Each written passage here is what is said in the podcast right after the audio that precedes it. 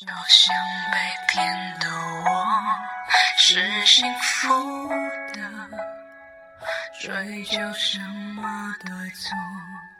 你的谎言。Hello，大家好，我是冬晴，这里是 FM 二二幺九九，在最温馨的夜晚，是你最暖心的冬日情迹治愈系。今天你的心情又如何？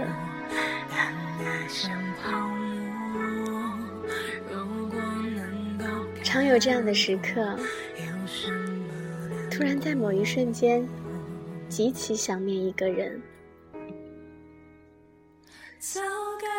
迫不及待的打电话给对方。对方可能正在忙，可能处于低落中，淡淡说了句“现在有事，稍后打给你”，就挂了。当对方隔了一些时间再给你回电的时候，你心里那瞬间的激动和情感，却突然消失殆尽，只剩下疏远的寒暄客套。而如果那一刻对方及时回应了，两人相谈甚欢，一份不经意，可能就重新拾回了一份友谊，或者错过的感情。然而这一切，往往都是一瞬间的事儿，错过了那一刻，就真的再也不会出现了。人世间的很多感情都是如此。这样的例子在生活中不胜枚举。计划好的旅行因为种种原因延期，等到好不容易人和时间都凑齐了，却失去了旅行的兴致。想看一本书，怎么也找不到。等它无意出现时，你却早已失去了看书的耐心和兴趣。伤口出血的时候，怎么也找不到绷带。等绷带买来的时候呢，伤口却已经自然愈合。伤心的时候，只想要一个简单的安慰，没出现。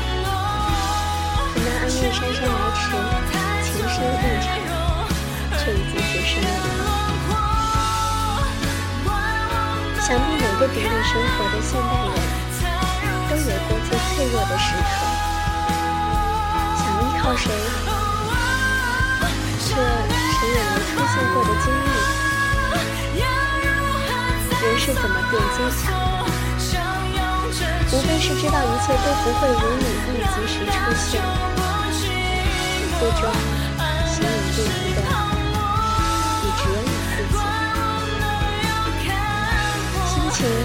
是那么容易被改变的东西，所以我常说，千金难得赤子之心。我们通常很难保持对事物最初的心情，只能不自觉地被情绪左右，要么冲动，要么拖延，总错过了相遇最合适的时间。要记住。不忘初心，方得始终。什么叫多余？多余就是夏天的棉袄，冬天的蒲扇，还有等我心凉以后，你的殷勤。这是个颇为伤感的故事。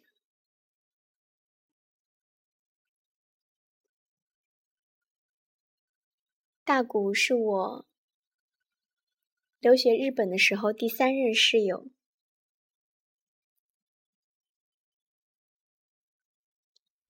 美术专业，热血白痴，高大威猛，却自认没有女人缘。可事实上，他女人缘很好。大谷很有才华，我看过他的很多作品，绝对是一流水准。有时候去他房间看他一脸苦大仇深的，慢慢呈现出一个色彩斑斓的绚丽世界的过程。真心觉得认真有才华的男人确实有魅力。有个长得日系的短发御姐，经常来找大姑，名字中有个莹，就叫她莹姐吧。银姐总是很酷，常是一身黑夹克，霸气朋克风装扮。在国内的时候还玩过地下乐队。两人很有话题，特别合拍。有时候看他们笑得白痴一样，都不明白笑点在哪儿。经常看到两个人一起蹲在榻榻米上，喝着啤酒，抽着烟，一一起看着重口味恐怖片，一边吐槽扯淡，不时异口同声的仰天大笑，相比恐怖片惊悚多了。甚至有时候回到宿舍，两个人已经做了一桌菜，喝着清酒，一脸醉意的招呼我。恍惚间，我还以为我闯进人家里了。我以为他们迟早是一对儿的，但是大古却一直都说把他当兄弟，我就知道这事儿不会好了。因为两人都是在读语言学校，大古呢想考东京的艺术大学，莹姐想去的是京都。大古跟我说，有些事情注定是没有结果的，所以还是不要开始的好。我不置可否，一声叹息。后来莹姐考上了京都的学校。临行前一天晚上举行了送别会，结束后大古送她回去。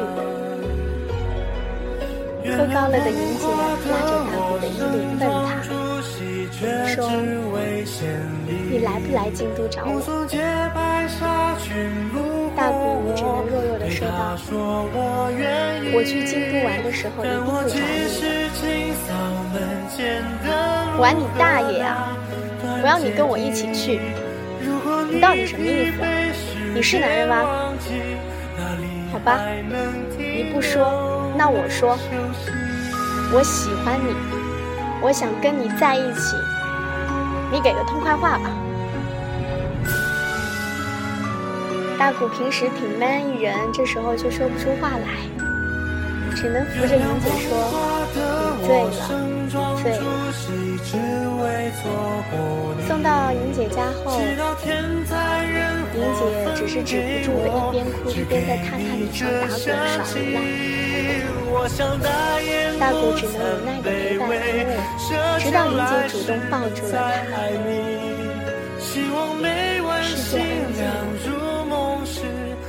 那晚，大古没有回来。那之后，大古变得特别沉默。每次回到住处，都看到他面无表情的作画、写论文。一个月不到的功夫，已经做出了一册很有质量的画集。画家真是怪物，也会不时问我一些申请学校的事儿。他告诉我，他决定了要去京都。我很高兴，问他告诉莹姐了没有。他笑笑说：“没，想给她一个惊喜。”我想明白了，这么合拍的女人，也许以后一辈子都难遇见了。我有点担心。那你要告诉他呀，你当初那么不给面子的拒绝了他，凭什么觉得他还会等你呢？大古乐观的笑笑。是我的，总是我的，逃不掉也抢不走。看着他畅想明天，明亮发光的脑补眼神，我就觉得这事儿不会好了。三个月后，大谷申请到了京都精华大学，一所以美术动漫专业出名的私立大学，很不错。出发前一夜在居酒屋。大谷不无煽情地跟我说了一句俗到爆的话：“都说人这一生啊，至少要有一次奋不顾身的爱情和一次说走就走的旅行。你说我这次是不是全齐活了？”然后拿出一本小册子打开给我看，是动漫画的情节，很有味道，很漂亮。我衷心祝福道：“祝你马到成功。”之后的故事是这样的：到了京都后的大谷给莹姐打电话，一路聊着，一路前往莹姐的学校。大谷有莹姐的住址，径直到了对方楼下，坐在楼梯口，一边抽烟，一边想着怎么给对方惊喜。这时，楼下走上去一个年轻男人。一会儿，大谷在电话中听到有男人的叫声。您不好意思地说：“不好意思啊，大谷，我朋友来叫我，我先挂喽，改天再聊。”呆住了，我笑道：“不会是男朋友吧？”对方半晌不语，男生的声音更明显了：“嗯，您开门啊！”当男人搂着莹姐的肩膀，笑嘻嘻的下楼时，躲在不远处角落的大谷脑海里已经空。仿佛被棒球直线击中一般，嗡嗡作响。他坐在莹姐学校操场的长椅上，看着学校来来往往、欢声笑语的学生们，想着如果当初坚定的给他一个承诺，是否两人现在已经牵着手，漫步校园？而如今。除了手中的烟蒂，只有京都秋夜萧瑟的寒风相随。这落寞的感觉，只有他自己知道。当大谷笑着、苦笑着告诉我生活太狗血，女人真善变的时候，我发火了。我沉声告诉他，他没有义务等你。他给过你一次机会，你自己没有珍惜。不是每个人都是至尊宝，说一次爱你一万年就可以重新开始。如果你有种，你就把他追回来；如果你想放弃，那就彻底走远。他离开的那天，你没有出现，你就在他生命中消失了。生活没有那么多此志不渝。大谷叹着气，喃喃着：“唉，是我自己没有珍惜。”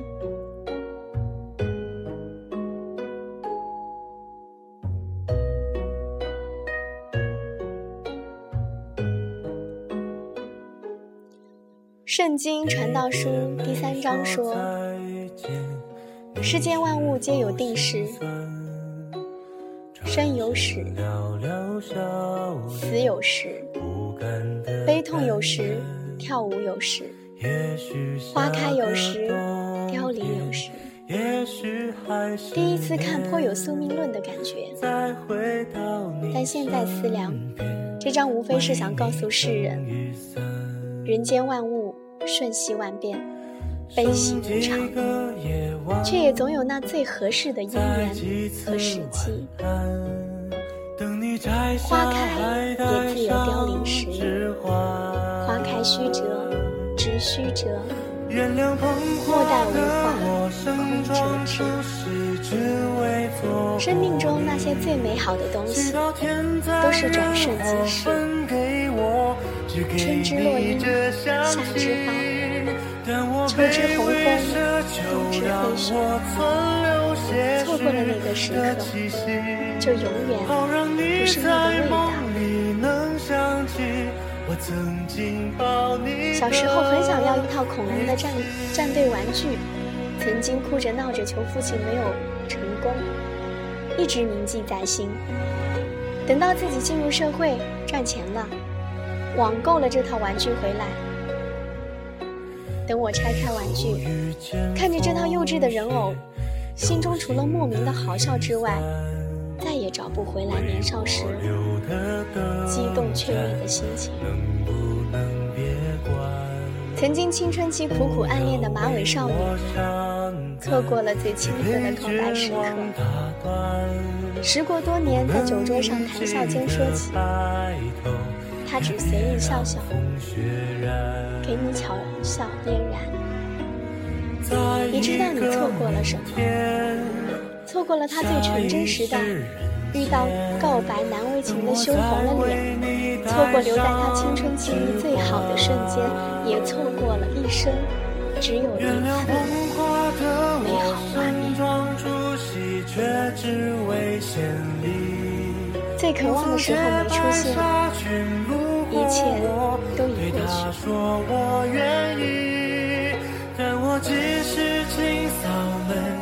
在我成长的过程，每逢有一个想法像火焰一般炙烤着我的时候，我都会忍不住想起这个故事。把握今天，鼓起勇气，因为这一刻不会再有。你把它熄灭了，一次又一次，你就终于成了自己也看不起的人。今天只有一次，今天应该不同于每一天。总有人以为明天也会跟今天一样，或者明天应该和今天一样，所以他活了许多万天，却总感觉像一直活在同一天在离去。希望每晚星亮如梦时今天我看完了不起的盖茨比。翻到最后一页，久久停留在了那句话上。盖茨比信奉这盏绿灯，这个一年年在我们眼前渐渐远去的极乐的未来。他从前逃脱了我们的追求，不过那没关系。明天我们跑得更快一点，把胳膊伸得更远一点。总有一天，于是我们继续奋力前行，逆水行舟，被不断的向后推，被推入过去。就像盖茨比苦苦追求，已经不是当初青涩少女的黛丝，以为一切还能回到过去。其实，我好想告诉他。亲爱的盖茨比，感情就是这么残酷。那一刻你没出现，就真的不用再出现了。